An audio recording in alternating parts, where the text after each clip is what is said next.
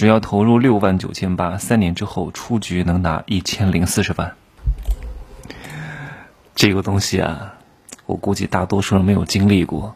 我是经历过三次，我怎么就这么招这些传销人员的喜呢？难道我天生就适合干这个吗？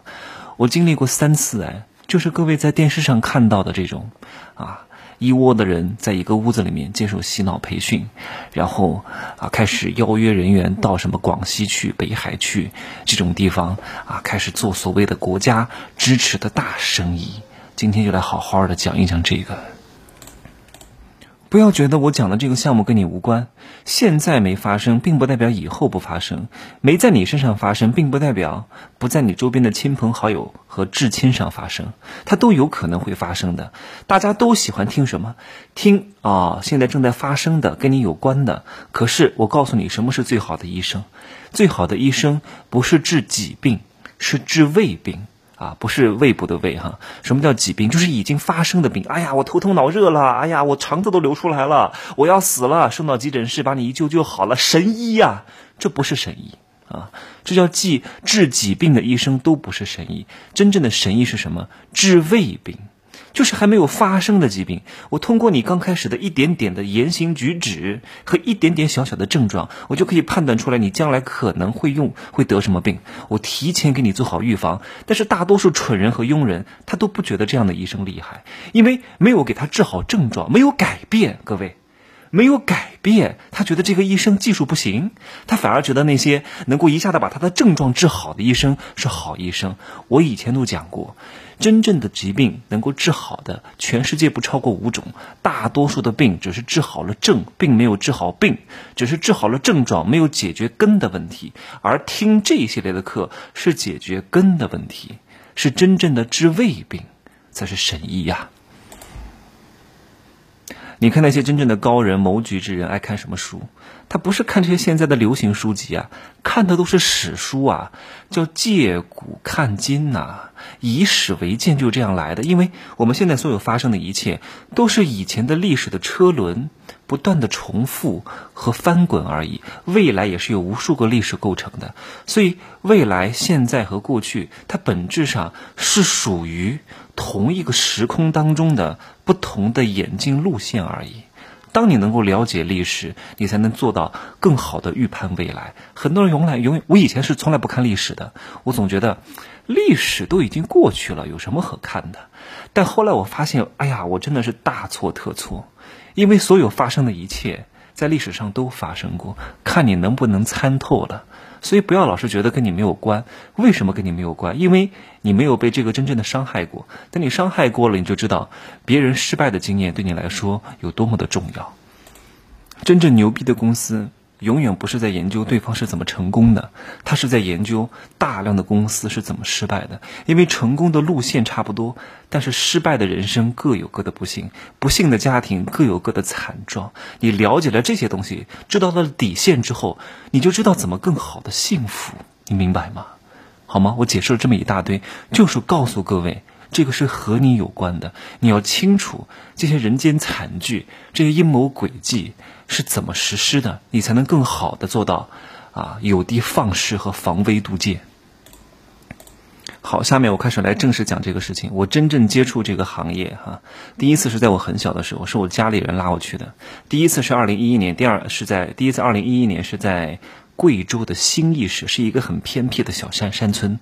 我在没去之前，我根本就不知道还有这个地方。我是坐飞机赶到昆明，然后再坐八个小时的火车赶到兴义，一个犄角旮旯的一个破地方，听都没听说过。穷山恶水出刁民，什么破玩意儿的地方啊！这是第一个。第二个是在二零一四年的时候，江西南昌啊，我的一个好朋友，以前非常知名的主持人，真的，哎呀，我都没有想到哈。第三个就是在二零一七年。在山东济南，也是被一个认识的网友啊，借着陪他出差的名义啊，介绍什么人脉给，问他他是那个传媒娱乐界的，说认识什么很多大佬，让我陪他去出个差，哈，反正都是用各种各样的谎言骗我到那个地方。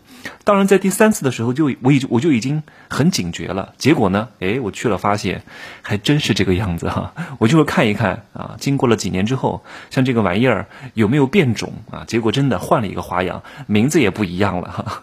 慢慢听我来讲哈。好，无非就是把你骗到这个地方外地，为什么要去外地啊？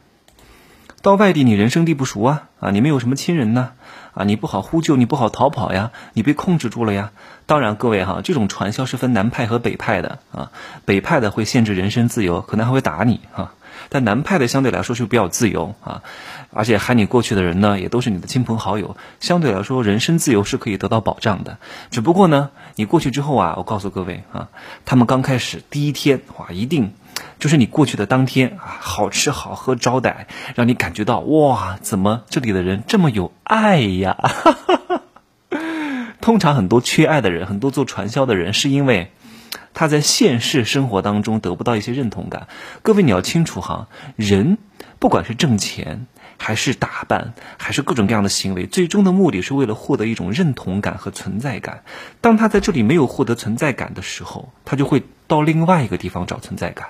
很多人在现实生活当中没有任何人喜欢他，没有任何成绩，他就爱打游戏，因为在游戏世界当中他是可以获得认同感和成就感的。哇，我只要砍了他，我就可以得分。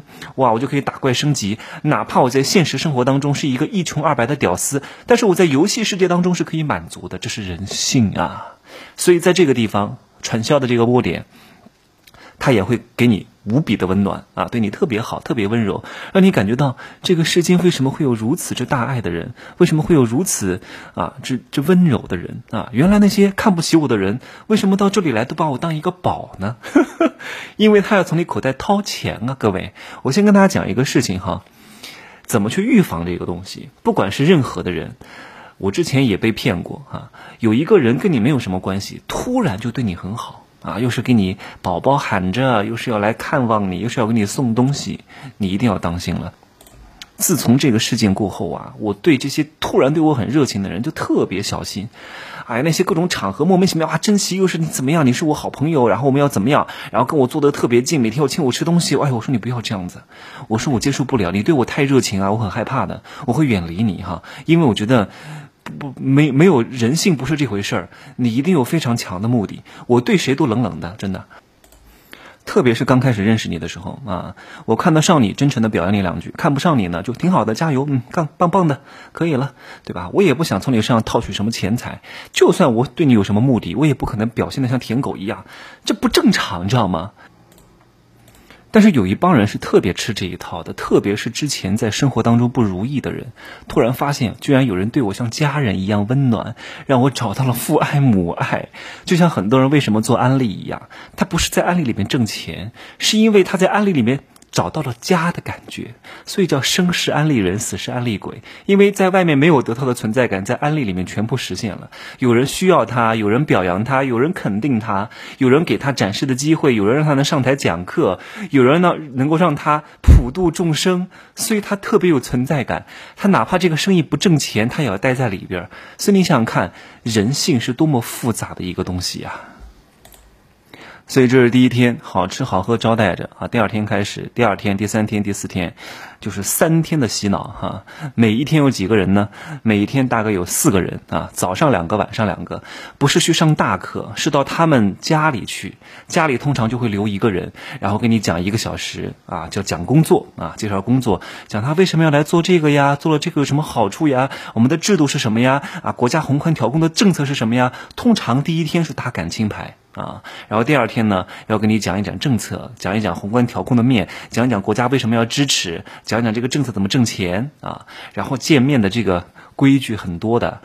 谈完第一家啊，换到第二家之前要打电话提前去预约啊，说我们要来了，带人上来讲工作，要做好哪些准备啊？要把你的情况告诉给对方，因地制宜，因材施教，找到你要的那个点啊。通常他们之前打电话呢，也不是靠正常的电话，是靠那种短号，然后他们就讲为什么是短号呢？因为是国家政策支持，国家暗中给我们鼓励，特地给我们设置了这一个短号的号码，然后我们成员之间打电话是不要钱的。各位，他。他们非常有一个本本事哈，就是他们很喜欢以果导因，找到各种各样的能够跟他们扯上关系的事物来证明他们这个事情的合理性。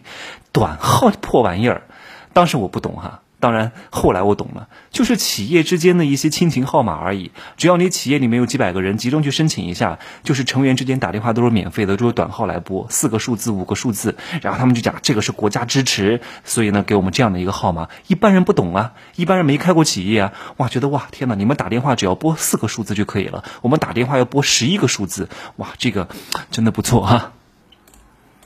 讲完这些东西呢，要跟你讲讲制度啊，我们这个制度的优越性有多好？为什么国家要支持我们干这个事情？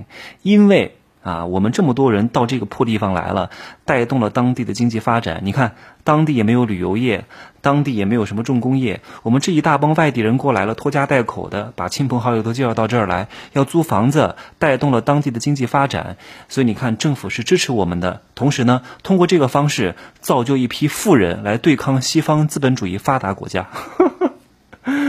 但是呢，他会告诉你。为什么国家新闻联播上会经常去出这些新闻呢？说我们搞的是非法的呢？我们是做一些传销的勾当呢？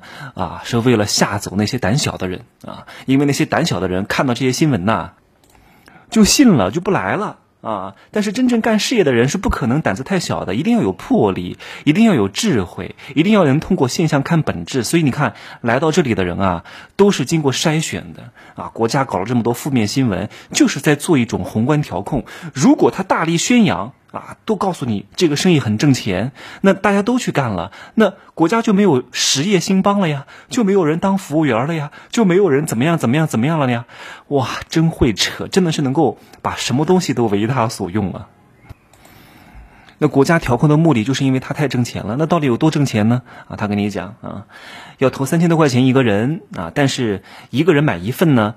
太少了，上拼接太慢了。有另外一个速度啊，就是你可以买二十一份，二十一份呢，就是一个人购二十一份啊，叫申购单子啊。他们给钱都是给现金的，然后报账要报到什么经理那儿去，什么大总经理那儿去，然后当场要分钱，搞得神神叨叨的啊。一个人买六万九千八，然后每个人再找三个人，三个人再找三个人，然后等你体系内呢大概有六百个人左右的时候啊，你就出局了哇。等你出局的时候，你能挣多少钱？大概出局的时间是三年左右啊。上什么大？经经理出局了，可以挣到一千零四十万哇！你看，所以叫幺零四零阳光工程。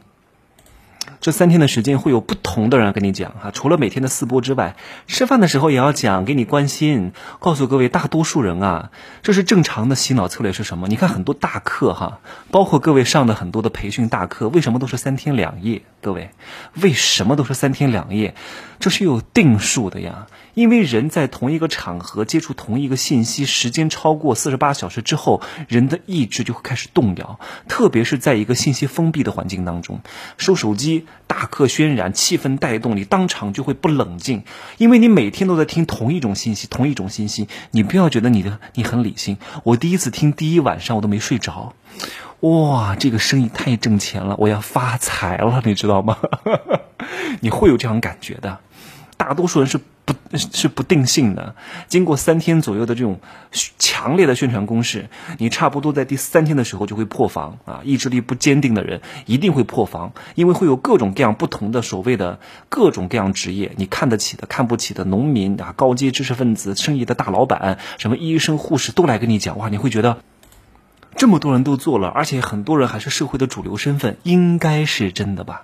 你这个时候已经动摇了。刚开始你是坚决反对的，这个一定是假的，不可能。你天天听，天天听，是不是有一点点真啊？然后最后一天呢，他会带你去见他们的大经理啊，快要出局的那个人。哎呀，我就告诉各位，特别夸张哈。那个人呢，通常那一天我见过好几个哈，然后通常都会穿着人五人六的，穿金戴银的。